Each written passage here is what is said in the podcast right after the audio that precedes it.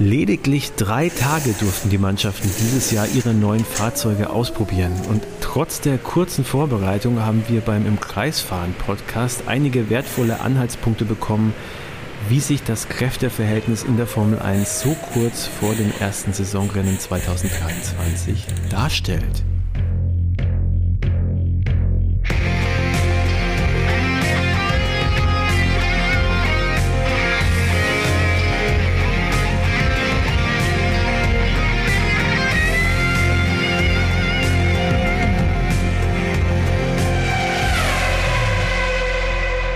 Damit hallo und herzlich willkommen zu einer neuen Ausgabe des Im Kreisfahren Podcast. Hier sind wie immer Sebastian und Dave. Und heute werfen wir einen Blick auf die Frühform der Teams, so kurz vor dem ersten Rennen der Saison 2023 in Bahrain. Bevor wir loslegen, aber noch ein kurzer Hinweis. Sebastian, ich glaube, wir haben die Aufgabenstellung ein bisschen unterschiedlich interpretiert. Bin nicht ganz sicher. Mein Ansatz war der, dass ich anhand der Testfahrten versuche vorherzusagen, wie die Konstrukteurswertung am Ende des Jahres aussieht. Also wie sich das Ganze jetzt dann so übers Jahr hinweg entwickelt. Ich glaube, du hast eher ein bisschen aufs erste Rennen geschielt und eher geguckt, wie die Teams im ersten Rennen wohl ankommen. Ist das richtig? Äh, ja und nein. Also für mich war es dann schon auch so ein bisschen auf die ganze Saison irgendwie vorausschauend. Also ich gehe sowieso davon aus, dass äh, sich das wie oft auch verschieben wird, je nachdem. Also jetzt nicht komplett. Ich werde es im Laufe des Podcasts einfach nochmal ein bisschen genauer erklären. Aber ich glaube, da ist auf jeden Fall äh, Raum äh, für viele Teams, auch egal wie der Saisonstart anfängt, nach oben und nach unten zu fallen oder raufzuklettern. Aber ich würde sagen, da steigen wir einfach gleich direkt ein. Ja, nachdem unsere Prognosen sowieso nicht eintreten, lass ja, direkt mal einsteigen. Gespannt, ja, also ich meine, es wird sich ja allerspätestens dann äh, nach dem Rennen am Sonntag schon so ein bisschen abzeichnen, ob wir da in die richtige Richtung gedacht haben oder eben nicht. Ich ja, gespannt, absolut. Ja. Genau, super. Alles klar, dann lass mal anfangen. Ich sehe auf Platz 10 das Williams-Team. Ist keine Riesenüberraschung wahrscheinlich. Ich finde, es sah nicht schlecht aus. Also die, die Zuverlässigkeit war da, die konnten relativ viele Kilometer abspulen, mit die meisten, wenn ich richtig liege. Allerdings fehlt so nach wie vor der Grundspeed im Auto, glaube ich, und die Konstanz war auch nicht so richtig da über längere Stints hinweg. Reifen eingebrochen oder je nach ähm, Windrichtung und äh, Asphalttemperatur waren die Zeiten doch mal hier, mal da, mal dort quer verstreut. Zudem haben sie mit Logan Sargent auch einen Rookie im Auto. Das hilft natürlich nicht unbedingt bei der Entwicklung. Und das hilft, glaube ich, übers Jahr hinweg jetzt auch nicht dabei, ähm, immer das Maximum herauszuholen. Ist ein guter Fahrer, ich halte grundsätzlich viel von ihm. Aber ganz klar, Formel 1 ist natürlich nochmal eine andere Welt und er wird sie erstmal einfinden müssen. Das wird dauern. Ja. Wir werden sehen. Also, mein Platz 10, das Williams-Team. Das klassische Ja, dass man Lehrgeld zahlt im Normalfall, wenn man nicht irgendwie Michael Schumacher heißt, äh, aus äh, Gründen.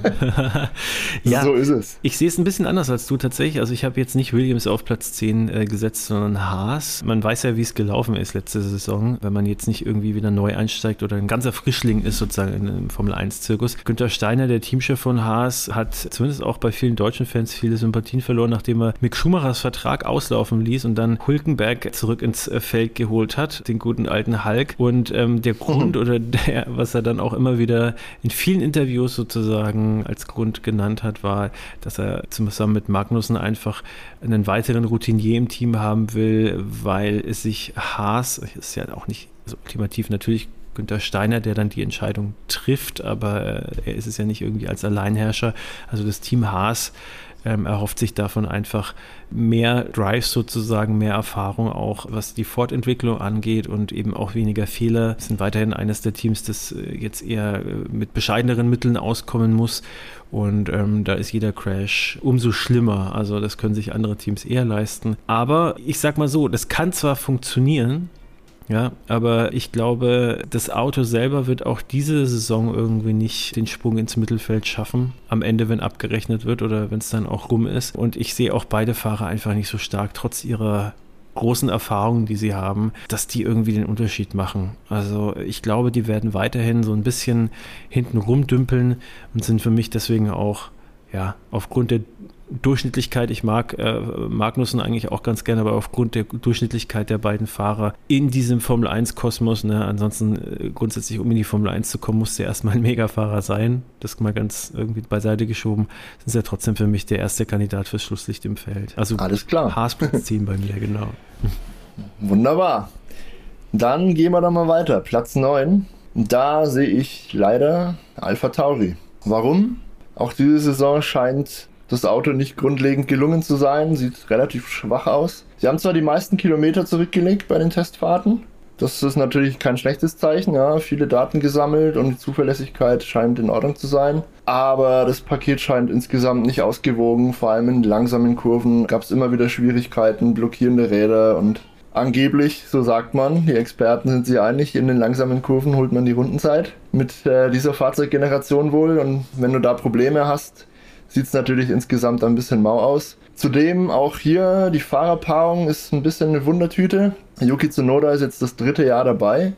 grundsätzlich ein ja, sehr schneller, sympathischer natürlich, super cooler Typ eigentlich. Sehr witzig immer, aber ich glaube, fahrerisch ist er nach wie vor noch nicht ganz ausgereift. Er hat viele gute Momente, aber auch immer mal wieder so Wochenenden, wo gar nichts zusammenläuft. Das muss er unbedingt in den Griff kriegen.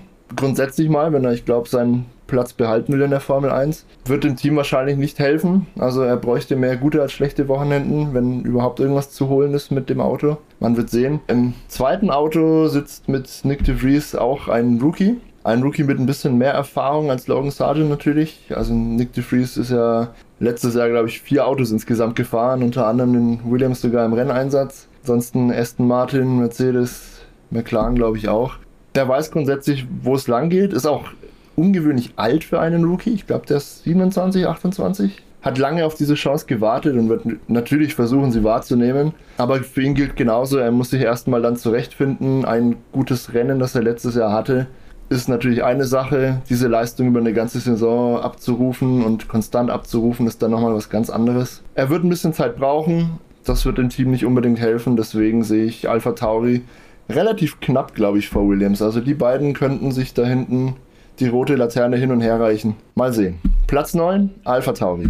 Also bei Platz 9 sind wir uns einig, da sehe ich auch Alpha Tauri und äh, ich äh, mache es möglichst kurz. Also äh, ich würde mir auch wünschen, dass Sonoda noch lange im Grid ist.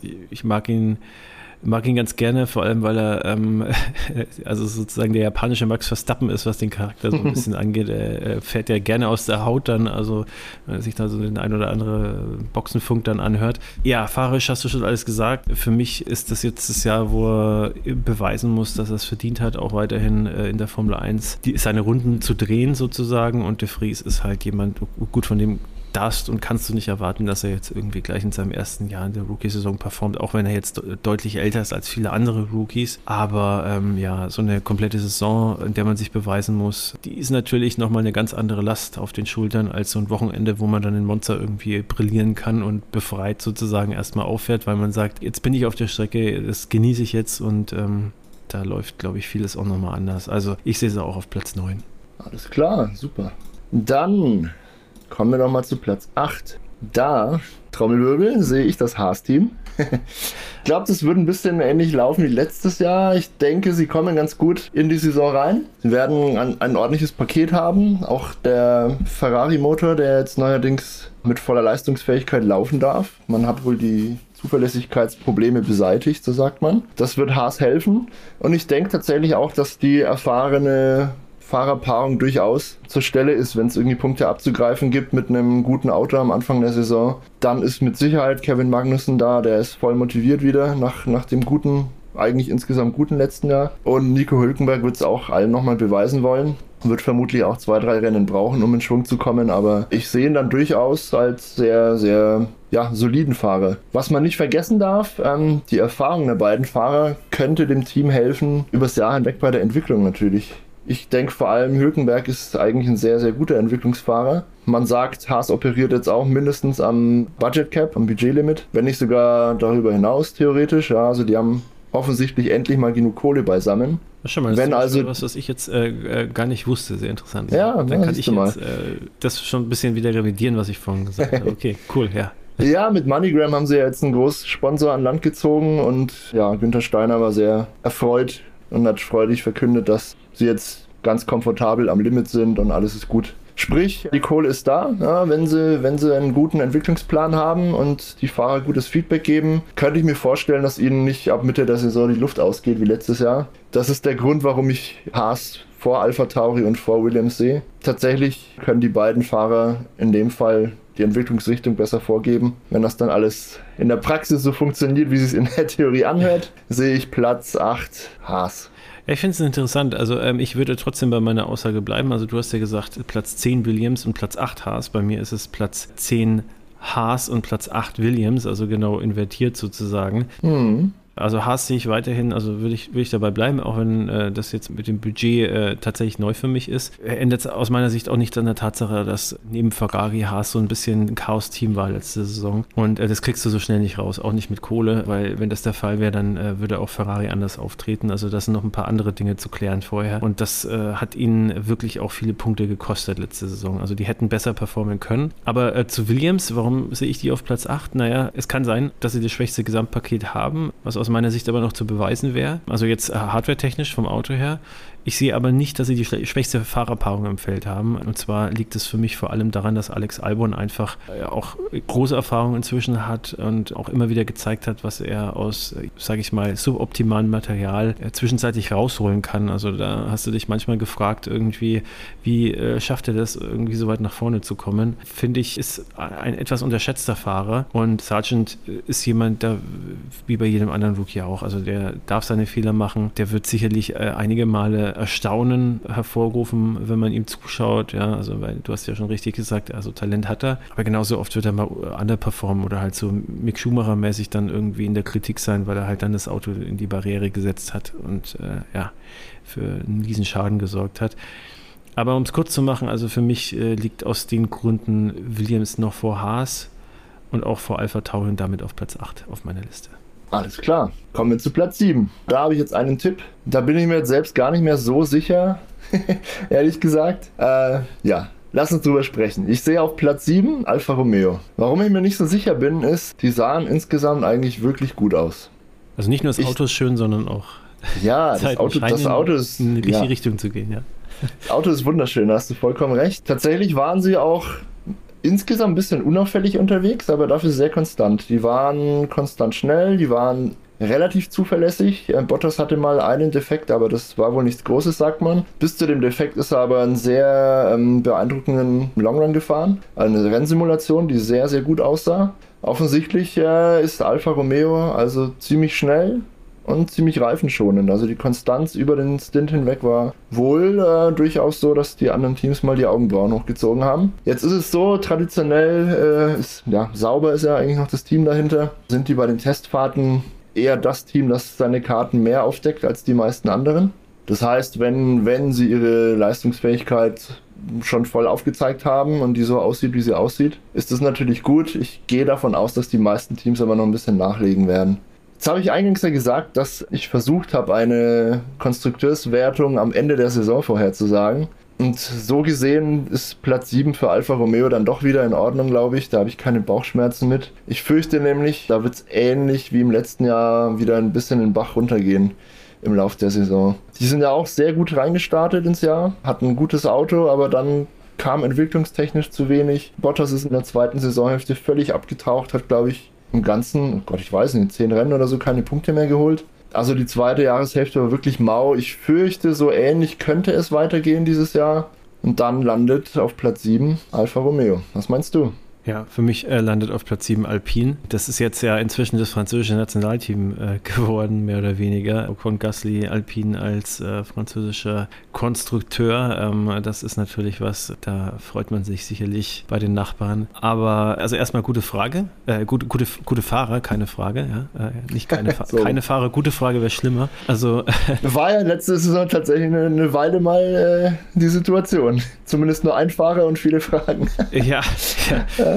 Nee, aber ähm, äh, also beide sind stark. Also Ocon hat äh, neben Alonso, und das muss man auch erstmal schaffen, eine gute Figur gemacht. Gasly ist auch jemand, der einfach wirklich starke Zeiten fahren kann, starke Rennen fahren kann. Trotzdem äh, sagt man im Gefühl, dass Alpine auf Platz 7 äh, zurückfällt oder saisontechnisch sozusagen auf Platz 7 abschneiden wird, weil ich einfach, und äh, da mache ich jetzt einen kleinen Vorgriff auf äh, Platz 6, den ich definiert habe für mich, McLaren, die würde ich einfach immer noch davor sehen. Also äh, die haben jetzt bei den Tests auch nicht so wirklich überzeugt. Die waren tatsächlich auch so eins der Teams, äh, die am, am stärksten enttäuscht haben. Aber ich glaube, da ist immer noch zu viel Power dahinter, da äh, ist einfach immer noch ein zu starkes Team dahinter und vor allem haben sie einen Lando Norris. Und ich glaube, der macht den Unterschied, weil Norris ist für mich ein Fahrer, wenn der in einem der äh, Top-Teams wäre, der wäre ganz, ganz heißer Kandidat für den äh, Weltmeisterschaftstitel. Das ist für mich dann auch der Grund. Und sorry, dass ich da jetzt vorgegriffen habe. dass, Alles ähm, gut. dass die aber noch vor Alpine sind. Und deswegen, also äh, mein Gefühl sagt es mir einfach. Also Alpine auf Platz 7 bei mir. Und ich glaube, wir sind uns bei Platz 6, wie gesagt, einig, weil ich sag McLaren, du sagst McLaren. Ja, so ist es. Wollte ich gleich einhaken. Platz 6 McLaren meiner Meinung nach. Tatsächlich habe ich auch da ein bisschen Bauchschmerzen. Ich, viele Experten sehen die richtig, richtig schlecht nach dem Test. Man munkelt, ob die nicht ganz hinten mitfahren, irgendwie Platz 8, 9 sogar. Ja, würde ich tatsächlich kaum widersprechen. Der Test war miserabel. Entsprechend trübe Stimmung natürlich. Die trübe Stimmung hatten sie aber schon vor dem Test, bei der Präsentation sogar. Es kam einfach keine Euphorie auf. Die haben das, das Auto präsentiert und von vornherein auf die Bremse gedrückt. So er Erwartungen, Erwartungen gedrückt. So, ja, und mh, hm, wir sind nicht so ganz sicher. Wir haben Probleme hier und da.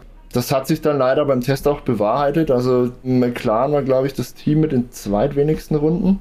Die hatten massive Zuverlässigkeitsprobleme, ironischerweise wieder an der Bremse wie letztes Jahr.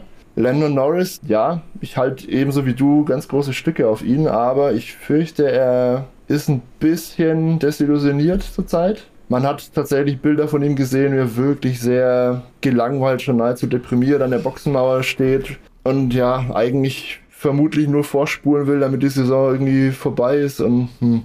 Also ganz, ganz schwierige Situation bei McLaren. Zudem hat Andreas Seidel natürlich das Team verlassen. Weiß nicht, ob er vielleicht vorher schon mehr wusste oder ob das Audi-Angebot einfach zu verlockend war. Wahrscheinlich ein bisschen von beidem. Der technische Direktor James Key war nicht bei der Präsentation des Wagens äh, zugegen. Das hat auch schon für ähm, ein bisschen Achselzucken und, und Augenbrauen hochziehen gesorgt. Man munkelt, da ist irgendwie generell im Team ein bisschen ein Bruch. Man weiß es natürlich nicht. Ist alles hochgradig spekulativ. Fakt ist, der Test war miserabel und ich setze McLaren auch nur auf Platz 6, weil wie das Team selbst, so glaube auch ich, dass die Updates, die ja schon relativ früh kommen sollen, zumindest die groben, groben Baustellen des Autos irgendwie ein bisschen bereinigen können. Ich denke, Oscar Piastri ist auch ein ganz großes Fahrertalent. Er sitzt ja neben Lando Norris im zweiten Cockpit. Er wird es wahnsinnig schwer haben, glaube ich. Es ist keine leichte Situation, gleich mit dem Erwartungsdruck, den er durch das ganze Vertragstheater letztes Jahr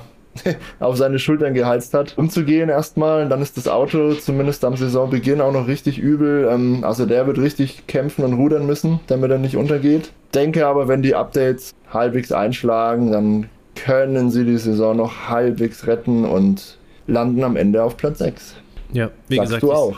Genau, wie gesagt, das sage ich auch. Ähm, ich würde vor allem das Dreamteam Daniel Ricciardo und Lando Norris vermissen. Die waren ja immer sehr unterhaltsam. Vielleicht ja dann irgendwann eine andere Konstellation, ähm, aber da müssen wir jetzt erstmal drauf verzichten. Und für einen Unterhaltungsfaktor war da immer gesorgt. Äh, ansonsten, ja, ich würde McLaren auch gerne mal wieder weiter vorne sehen. Ich würde, wie gesagt, auch gerne Lando Norris im Sieg gefahren sehen. Aber ja, es ist alles gesagt. Ich glaube äh, nicht, dass es äh, ansatzweise irgendwas damit zu tun haben wird, das McLaren-Team. Und deswegen, ja, wird eine weitere enttäuschende Saison sein für die Ansprüche, die man da eigentlich hat. Aber wenn man realistisch bleibt, also mehr als Platz 6 wird es wahrscheinlich nicht werden. Alles klar, dann gehen wir doch direkt weiter zu Platz 5. Da sehe ich nämlich Alpine.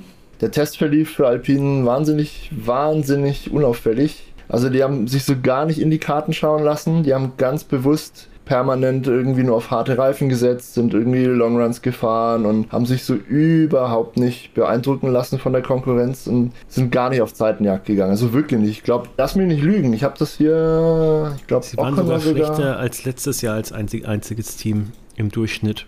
Ich habe es gerade vor, ja, wenn du darauf ja. hinaus willst. Also ist, die waren als einziges Team schlechter und waren ähm, 64 Tausendstel äh, waren sie schlechter als äh, ja, letztes Jahr. Das stimmt, darauf wollte ich zwar nicht hinaus. Ich, Esteban Ocon hat tatsächlich die langsamste Zeit des ganzen Tests gefahren. Ja. Ja, 1,32,762. Niemand war langsamer. Ja. So, jetzt glaube ich aber. Tun, ja, es muss noch nichts heißen, ja. es ist eine Runde, ja, aber trotzdem, ja. es sieht nicht gut aus, weil wenn, wenn nämlich die, äh, sag, sag mal so, alle anderen Teams sind, also Haas als zweitlangsamstes Team im Schnitt hat sich im Vergleich zu letztem Jahr im, im Schnitt 0,86 Sekunden verbessert. Alpine als langsamstes Team dahinter war 0,064 Sekunden langsamer als ja. letztes Jahr im Schnitt. Also das ähm, ist entweder extremes Sandbagging, das die da betreiben, oder halt einfach eine absolute Gurke, die sie da auf die Strecke gestellt haben. Ich kann es mir zwar nicht vorstellen, aber ich kann mir auch vorstellen, dass es eine Mischung aus beidem ist. Ich sehe ich seh die einfach nicht so stark. Ja, darauf wollte ich hinaus. Ich glaube, sie haben, wenn auch vielleicht nicht, nicht mutwillig geblufft, aber sie haben doch zumindest äh, ganz stur ihr eigenes Programm durchgezogen. Sie wollten viel über das Auto lernen. Das haben sie wohl geschafft. Das Auto ist nicht unbedingt durch große Schwächen aufgefallen. Also das das sah alles gut aus, ja. Balance war da, irgendwie Reifenverschleiß sah okay aus, irgendwie über die Curbs war das Auto nicht auffällig. Tja, ist auf jeden Fall eine Wundertüte, man wird sehen. Ich denke, die Fahrerpaarung kann es rausreißen. Die beiden Franzosen, hast du ja schon erwähnt, Esteban Ocon und Pierre Gasly, sind wahnsinnig motiviert. Die beiden haben ja auch die eine oder andere Vorgeschichte. Tatsächlich haben sie ja viele Jahre ihrer Jugend gemeinsam verbracht und waren Best Buddies so zu K-Zeiten. Dann ist irgendwas vorgefallen, wo niemand Bescheid weiß. Dann waren sie wirklich jahrelang ziemlich verkracht. Jetzt haben sie das Kriegsball wohl wieder ein bisschen begraben und reißen sich zusammen. Mal sehen, wie, wie lange dieser Frieden hält. Also, wenn das Auto gut geht und, und sich da regelmäßige Punkteplatzierungen oder vielleicht das ein oder andere Podium mal auftut, dann wird der Kampf sicher härter intern. Ich glaube, da steckt eine Menge drin im Alpin. Ich sehe die ziemlich stark, ehrlich gesagt. Ich glaube, sie könnten sogar um den Gesamtrang 4 mitfahren dieses Jahr. Man wird sehen. Aber mindestens Platz 5 ist, glaube ich, relativ locker drin. Das Auto hat letztes Jahr auch sehr gut auf, auf äh, jedes Update angeschlagen. Die haben sehr regelmäßig sehr viele Updates gebracht und jedes Update war ein Vorteil. Die hatten ja letztes Jahr nur die Probleme mit der Zuverlässigkeit vom Motor. Das haben sie aber wohl in den Griff bekommen. Die haben den Motor ja sehr aggressiv entwickelt und wussten, dass er nicht zuverlässig ist. Aber an der Zuverlässigkeit darf man schrauben, an der Leistung ja nicht mehr. Deswegen sind sie dieses Risiko ganz bewusst eingegangen. Wenn es denn so ist, dass der Motor jetzt standfester ist und das Auto sich dann ein bisschen entpuppt, da kommt er auch sehr früh, ich glaube sogar zum ersten Rennen schon ein kleines Update, dann könnte das auf jeden Fall ein, eine Überraschung der Saison werden. In dem Sinne, lassen wir uns mal überraschen. Also ich glaube, Platz 5 Alpine. Ja, bei mir ist Platz 5 Alfa Romeo. Ich bemühe jetzt auch mal wieder diese Durchschnitts- Zeitenvergleich von 22 und 23, was die mhm. Testfahrten angeht. Da möchte ich an der Stelle auch gleich anmerken, also das ist jetzt natürlich nichts, wo man irgendwie zu viel reininterpretieren sollte, aber es ist zum Beispiel auch was, und ähm, das möchte ich jetzt an der Stelle auch erwähnt haben, und das ist auch der Grund, warum ich Williams nicht auf, am, am Ende des Feldes sehe, am Ende der Saison. Die haben sich nämlich, den größten Sprung haben die gemacht. Die waren fast zweieinhalb Sekunden schneller als letztes Jahr und das hat äh, sonst nur Aston Martin geschafft, zu dem werden wir auch gleich noch kommen. Und dann auf Platz drei äh, der äh, Teams, die sich am stärksten verbessert haben, eben dann auch Alfa Romeo und ich will ehrlich gesagt auch, allein weil das Auto so schön geworden ist von der Optik hm. her und weil ähm, ich finde, dass die Fahrerpaarung auch super interessant ist und weil es zwei sympathische Dudes sind, mhm. wünsche ich mir einfach die als Contender um Best of the Rest und ich glaube, Joe Guan Yu, der wird zwar nicht in Pole Positions fahren, Außer er hat mal vielleicht so einen Tag wie Magnussen letztes Jahr in, äh, in Brasilien. Das kann natürlich auch mal passieren. Ich glaube tatsächlich, dass Alpha den Sprung vor McLaren und auch eventuell sogar vor Aston Martin performen kann. Ich glaube trotzdem, dass Aston Martin vor ihnen bleiben wird. Aber ähm, ja, Alpine, glaube ich, lassen sie hinter sich. Ich glaube, die Fahrerpaarung ist extrem stark. Einfach weil Joe ein sehr guter, sehr gutes Rookie-Jahr gefahren ist, weil er immer wieder auch Bottas äh, am Ende in der Platzierung klar besser war, aber er hat immer wieder irgendwie gezeigt, dass er da jetzt nicht unter ferner Liefen fährt. Und ich kann mir vorstellen, dass er eben mit so einem erfahrenen Teamkollegen an seiner Seite jetzt auch dieses Jahr einen ganz großen Sprung nach vorne machen kann. Also ähm, länger an der Seite von Bottas zu fahren, glaube ich, tut ihm gut. Und er hat, glaube ich, auch einfach die Anlagen, um wenige Fehler zu machen, schnell zu fahren und der Alpha scheint ein guter Wurf äh, geworden zu sein und dementsprechend würde ich Alpha auf Platz 5 sehen am Ende der Saison. Cool, sehr schön. Äh, ich glaube, Bottas muss ich dir ein bisschen widersprechen. Also ich glaube, der spielt seine Karriere jetzt noch ein bisschen runter. Da, da war letztes Jahr tatsächlich, also er ist auf eine Runde nach wie vor sehr schnell. Da hat er sich ja jahrelang wirklich, äh, da sah er neben Lewis Hamilton ja auch wirklich nicht schlecht aus auf eine Runde. Aber ich glaube, im Rennen fehlt ihm meistens wirklich so der Biss, die, die Umsicht. Äh, Im Zweikampf ist er ja oft wirklich, ja, sehr vorsichtig und er hat nicht so dieses Killer-Gehen. Ja. Das ist halb so schlimm, wenn du an der Spitze fährst, aber im Mittelfeld, wo er sich jetzt nun mal mit dem Alfa Romeo aufhält, bringt dich das halt komplett aus der Fassung.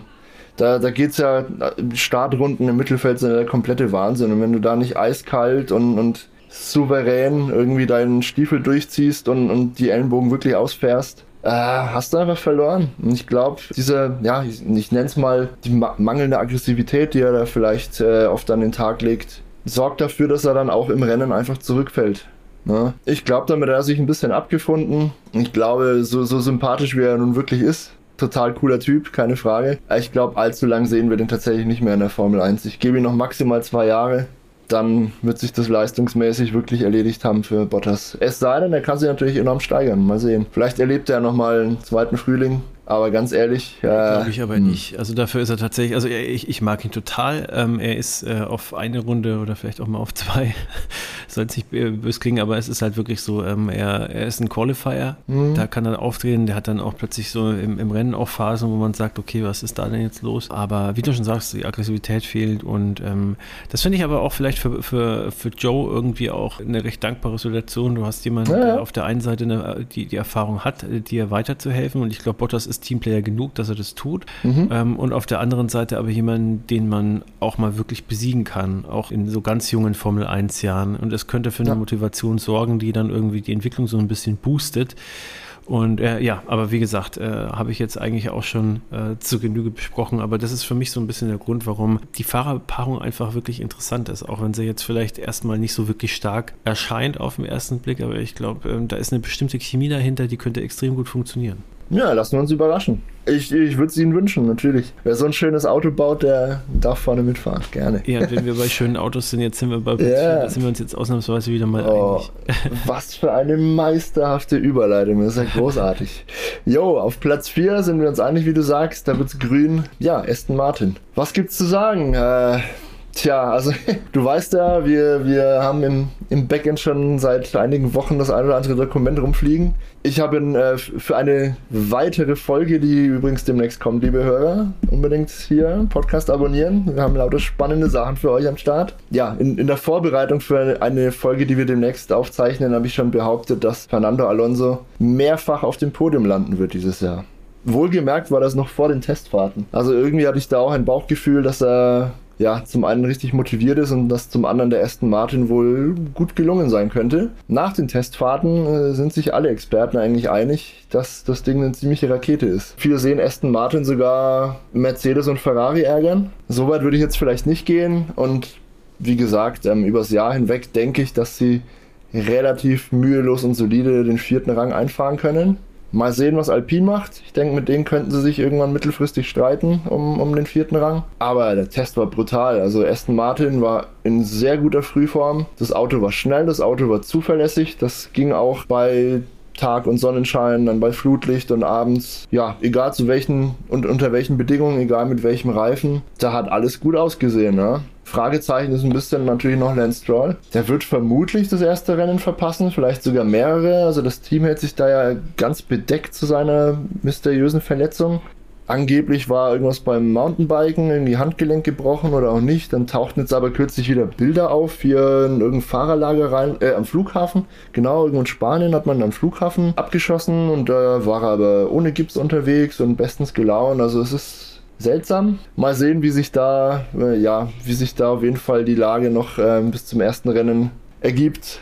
So oder so, ich glaube, Fernando Alonso ist das alles Wumpe. Der hat so richtig Bock. Der hat äh, Blut geleckt, der merkt, das Auto geht und er wird alles, alles, alles aus dem Aston Martin rausquetschen, was da nur drin ist. Und wird uns hoffentlich viel Freude und Spaß bereiten dieses Jahr. In diesem Sinne, ich denke, das reicht am Ende für Platz 4 für Aston Martin. Ja. Denkst du auch? Denke ich auch, genau. Und ähm, du hast ja schon eigentlich fast alles gesagt, was es äh, zu sagen gibt. Mich hätte es nicht gewundert, wenn äh, das Auto eine Gurke geworden wäre oder wenn, Ja, grün ist es ja. Also. Ja, das ist schon mal, ja, ist schon mal die erste Voraussetzung ist erfüllt.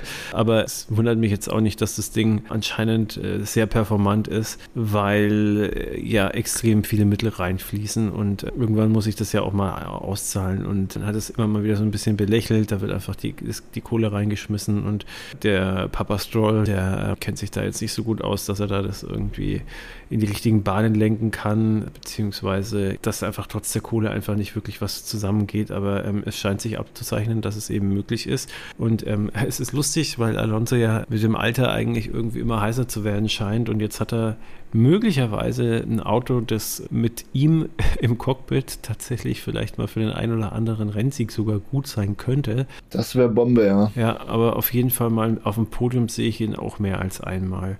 Einfach weil er im Alpin schon immer super performt hat, äh, auf der Grund der Zu Zuverlässigkeitsprobleme dann halt auch schlechter abgeschnitten hat äh, in der Saison, als er das vielleicht ja. äh, hätte schaffen können, wenn das Ding irgendwie äh, nicht jedes Mal hochgegangen wäre.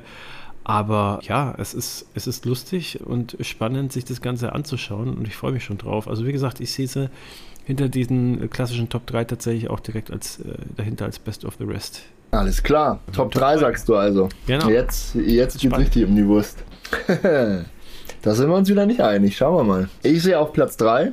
Über die Saison hinweg äh, klar zu Beginn der Saison vielleicht sogar, wie gesagt, bedrängt äh, von Aston Martin. Ich sehe auf Platz 3 Mercedes. Und zwar, der Test äh, lief ziemlich durchwachsen. Die Pace war mal mehr da, mal weniger. Am ersten Testtag ging es eigentlich ganz gut. Am zweiten Testtag war die Balance plötzlich komplett weg. Es gab Zuverlässigkeitsprobleme. Ich glaube, George Russell ist mal stehen geblieben mit einem Hydraulikdefekt oder so. Am letzten Tag sah es dann aber wieder ein bisschen besser aus. Also mir scheint, die suchen noch nach dem richtigen Setup und haben noch nicht alle Kinderkrankheiten so restlos beseitigt vor dem ersten Rennen. Man wird sehen, es ist, ist ein bisschen unklar. Es gibt auch da schon ein definiertes Entwicklungsprogramm. Äh, die werden zum ersten Rennen definitiv schon mit einem anderen Heckflügel antreten. Die hatten jetzt einen für die Testfahrten einen Heckflügel für viel Abtrieb dabei. Den braucht es in Bahrain aber eigentlich gar nicht. Zum Rennen geht dann ein anderer Flügel für ja, weniger Luftwiderstand. Entsprechend sollten die, die Topspeeds auf den Geraden noch ein bisschen steigen. Das war ja letztes Jahr ein großes Problem bei Mercedes. Was ich als große Stärke bei Mercedes sehe, ist die Fahrerpaarung. Also Lewis Hamilton ist natürlich nach wie vor nicht weit weg vom Zenit seines Könnens, behaupte ich mal. Der hat auch nochmal richtig Bock und Hunger, da alles reinzulegen und einen möglichen achten Titel zu holen. Und George Russell ist sowieso, also der hat sich in seinem ersten Mercedes-Jahr wunderbar geschlagen, ist seinen ersten Sieg eingefahren, ist vor dem Platz Hamilton gelandet am Ende in der Tabelle. Und ich denke, er ist weiterhin top motiviert und wird sich versuchen, auf diesem Level weiter und weiter zu verbessern. Er ist ein akribischer Arbeiter. Und ich glaube, Mercedes hat mit Ferrari zusammen die stärkste Fahrerpaarung. Das wird ihnen im Verlauf des Jahres definitiv helfen, was die Entwicklung angeht und was die Chancenmaximierung angeht. Das war ja auch letztes Jahr schon der Fall. Die, die Karre war ja wirklich Mist. Aber die sind jedes Mal direkt hinter Red Bull und hinter Ferrari gelandet. Also die haben immer, immer das Maximum herausgeholt. Wenn sich vorne irgendwas getan hat, dann war immer irgendwie ein Mercedes auf dem Podium auf einmal. Also selbst mit einem sehr schlechten Auto haben die weder den Fokus noch die Motivation verloren. Die haben einfach wirklich Ärmel hochgekrempelt, gearbeitet, gearbeitet und das wurde ja dann gegen Ende der Saison auch wirklich besser, so dass George Russell völlig verdient einfach einen Sieg rausgefahren hat. Das war ja irgendwie kein irgendwie keine Eintagsfliege oder nicht irgendwie ein Chaosrennen, wo er mit Glück nach vorne gelandet ist. Das war redlich verdient und aufgrund der Leistung. Ja. Trotzdem sehe ich zwei Teams noch vor Mercedes. Daher reicht es für Platz 3, meiner Meinung nach. Was denkst du? Platz 3 ist für mich äh, Ferrari, das Team, das ich da sehe, und zwar äh, trotz Vasseur, der jetzt als äh, Teamchef hinzugekommen ist und Binotto ersetzt hat. Ich gehe völlig mit dir mit. Die Fahrerpaarung ist aus meiner Sicht auch die stärkste im Feld zusammen mit Mercedes. Ich glaube trotzdem, dass es noch ein bisschen dauert, bis das Team zusammenfindet. Ähm, die haben letzte Saison einfach zu viele Fehler gemacht und ich glaube nicht, dass du das innerhalb von ein paar Monaten rauskriegst aus der ganzen Geschichte. Da muss noch ein bisschen mehr passieren. Das sind, glaube ich, tiefergehende Probleme und auch ein Vasseur wird da gut zu tun haben, äh, da sozusagen das Ganze wirklich dann in Richtung WM-tauglich zu trimmen. Und vor allem, also Red Bull als der äh, Primus äh, ist einfach eine geölte Maschine. Und äh, da greift einfach ein Zahnrad ins andere, ohne dass da irgendwie auch nur minimal äh, was, was schief läuft. Also das, man musste sich ja schon fast freuen, dass der Max Verstappen in Anführungsstrichen da Angriffsfläche genug geboten hat dann äh, in Brasilien, um Perez dann nicht mehr vorbeizulassen. Und da der Presse sozusagen äh, Tür und Tor für äh, Kritik und wilde Stories geöffnet hat. Mhm. Sonst äh, wäre da nie Unruhe reingekommen. Also das äh, läuft bei denen eigentlich wie geschmiert und ich glaube, dass Christian Horner und Co. alles dafür getan haben im Vorfeld, dass äh, ja, die Teamchemie halbwegs stimmt oder zumindest nach außen hin äh, aussieht, als ob sie funktionieren würde. Und ähm, ja, Paris ist für mich auch einfach ein Teamplayer. Aber ähm, wir sind bei Ferrari auf Platz 3, bevor ich jetzt zu sehr auf Red Bull eingehe. Ähm, ja, ich habe einfach die Befürchtung, dass Ferrari 2023 wieder so ein bisschen zurückfallen wird. Für mich sind sie einfach nicht auf dem Level als, als komplettes Team, da in den WM-Kampf schon wirklich einzugreifen. Und ich glaube auch irgendwie, der Ferrari 23 ist nicht das Biest, das der Ferrari 22 am Anfang der Saison war. Also um es kurz zu machen, Platz 3 Ferrari. Du siehst ja ein bisschen weiter vorne. Alles klar, ja. Dann kommen wir doch zu Platz 2. Da sehe ich nämlich Ferrari. ja, grundsätzlich würde ich den Filmpunkt tatsächlich ein bisschen widersprechen. Ich glaube, gerade dadurch, dass Frederik, was er jetzt Teamchef ist, wird da ziemlich schnell ziemlich viel Ruhe und Ordnung reinkommen. Er ist ein Kumpeltyp so, wirkt er immer, immer irgendwie ein Lächeln und ein Scherz auf den Lippen. Aber hinter den Kulissen ist er, glaube ich, ein ziemlich knallharter Macher und er hat gar nichts zu verlieren. Er weiß, er setzt sich da jetzt mal auf den roten Schleudersitz. Was soll schon schiefgehen? Ja? Glaubt, er zieht eiskalt seinen Stiefel durch. Er wird es schaffen, das Team wirklich hinter sich zu vereinen. Er hat jetzt schon erste Maßnahmen getroffen, das Strategieteam ja ein bisschen durcheinander gewirbelt. Wie man hört, ist das aber so abgelaufen, dass wirklich jetzt, äh, ich habe den Namen gerade nicht parat, tut mir leid, aber dass der neue Verantwortliche für die Strategie durchaus ein super Standing im Team hat und auch mehr oder weniger von, vom Team gewählt wurde in diese Rolle. Was traut ihm jetzt das entsprechend auch zu. Ich glaube, solche Maßnahmen wird er in, ja, in großer, großer Zahl hinter den Kulissen treffen vor der Saison. Das wird für Struktur, für Ruhe und für Ordnung sorgen. Und genau das ist eigentlich das einzige Puzzleteil, was Ferrari gefehlt hat letztes Jahr.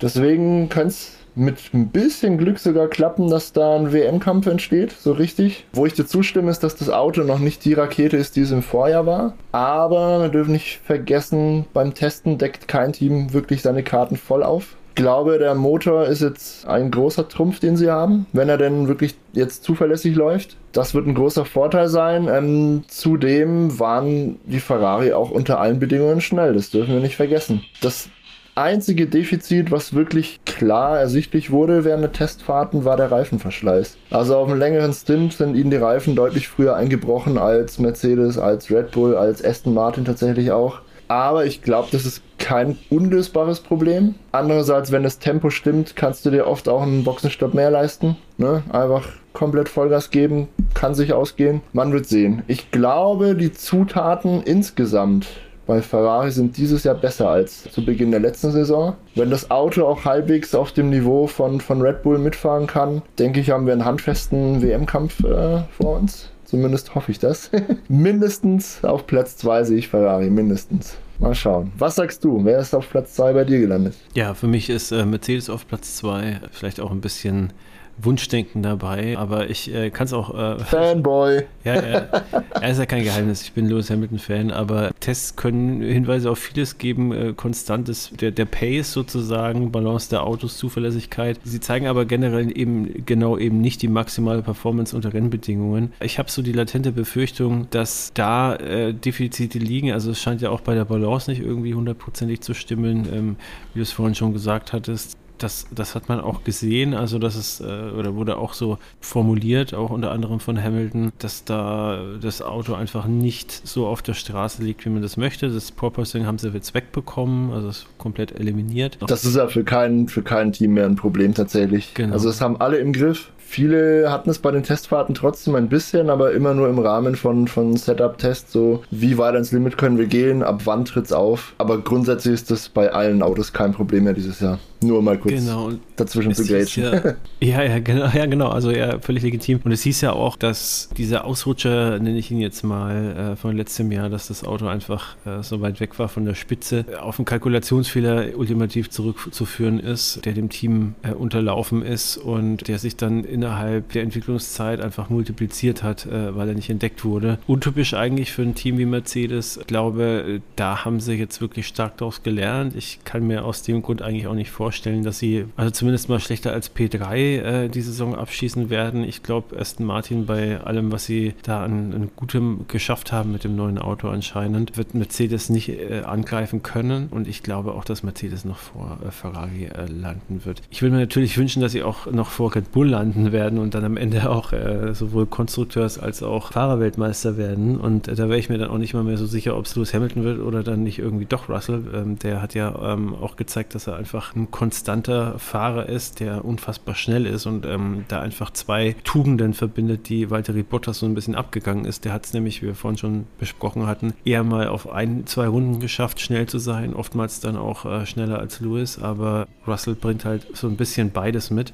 Und wenn man sich die Saison letzt, letztes Jahr angeschaut hat, dann hat Hamilton ihn auch eigentlich konstant im Griff gehabt, wenn auch nur knapp, aber hat dann eben, zumindest wenn man da eben den Worten des Teams glauben darf, aber ehrlich gesagt, dass es so war, ähm, da spricht vieles dafür. Am Anfang halt sehr stark mitgeholfen, das Auto zu verbessern, zu entwickeln, auch an den Rennwochenenden mhm. und hatte halt auch ein bisschen Pech. Nichtsdestotrotz, Russell ist wahnsinnig nah dran und wird auch sofort da sein, wenn äh, Hamilton entweder Pech hat oder einen Fehler begeht. Und dann kann es gut und gerne wieder so ausgehen wie letzte Saison. Deswegen, also bei Mercedes, den kann alles passieren. Entweder zurückfallen auf P4, wie gesagt, würde mich nicht wundern, glaube ich aber nicht. Weltmeisterschaftsanwärter äh, würde mich auch nicht wundern, glaube ich aber leider auch nicht. Von daher Platz 2.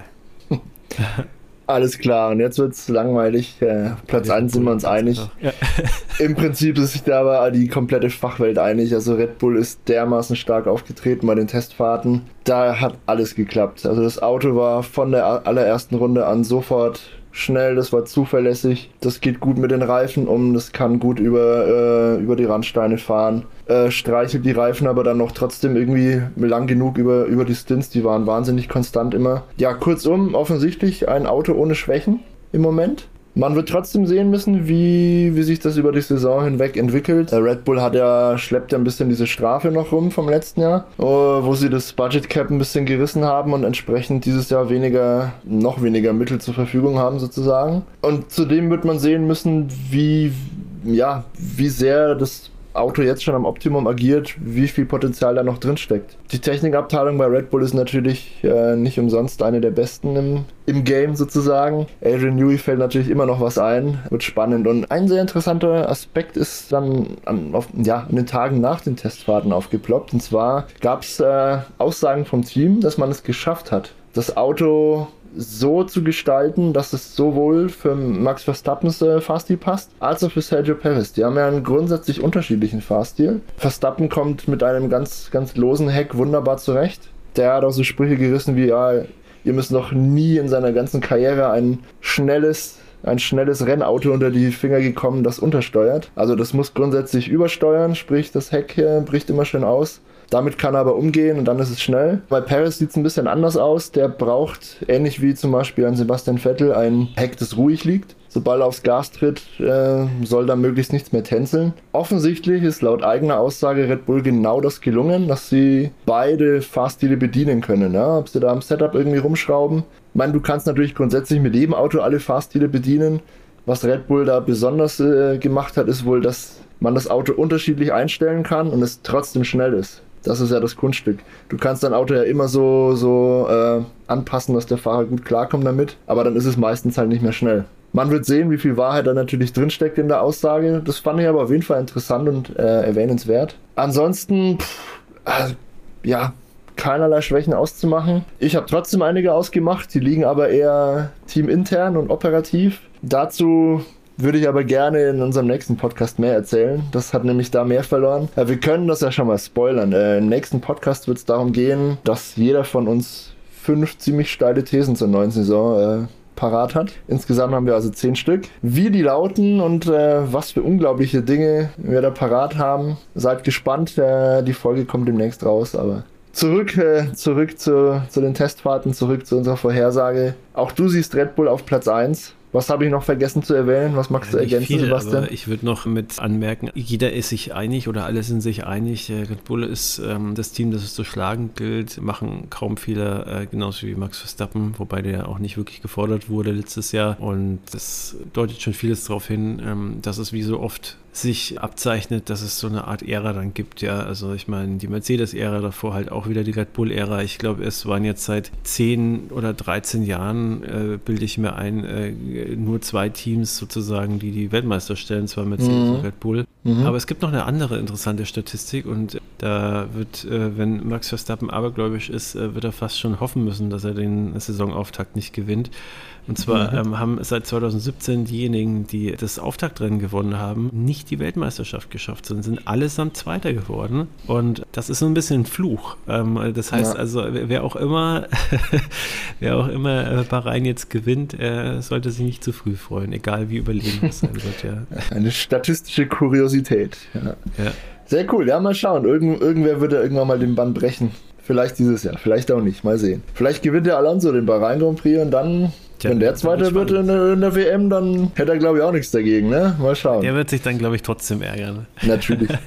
Gewinnen wollen sie alle. Gut, alles klar. Ich glaube, dann haben wir alles gesagt. Ähm, boah, das war auf jeden Fall ziemlich spannend. Wir waren uns in vielen Fällen einig, manchmal aber auch so gar nicht. Äh, ja, mal schauen. Ich glaube, wahrscheinlich sind die Prognosen am Ende des Tages ohnehin für die Tonne. Schauen ja. mal, wir werden, wir werden nach dem ersten Rennen mal ganz knapp drauf eingehen und wir werden vor allem am Ende der Saison das nochmal aufgreifen. Und da wird's dann ja, ich glaube, wir müssen ja. nochmal so eine Recap-Folge machen, ja, oder? Ja, definitiv. Sehr gut, sehr gut. Alles klar. Ja, dann machen wir das doch auf jeden Fall. Für den Moment, liebe Hörer, verabschieden wir uns. Wünschen auf jeden Fall schon mal ein spannendes Rennen, einen tollen Saisonstart in Bahrain. Tja, zwischenrein kommt noch unser, unsere Podcast-Folge mit 10 steilen Thesen auf jeden Fall, nicht verpassen. Ansonsten melden wir uns zum ersten Mal regulär nach dem Bahrain Grand Prix. Am Montag, am Dienstag mal sehen, wie wir das einrichten können. Das wird auf jeden Fall der Modus sein. Wir werden versuchen, die Rennen jeweils zeitnah abzufrühstücken und unseren Senf dazu abzugeben. Wenn ihr das hören wollt, lasst uns gerne ein Abo da auf der Podcast-Plattform eures Vertrauens. Ansonsten berühmte letzte Worte, Sebastian.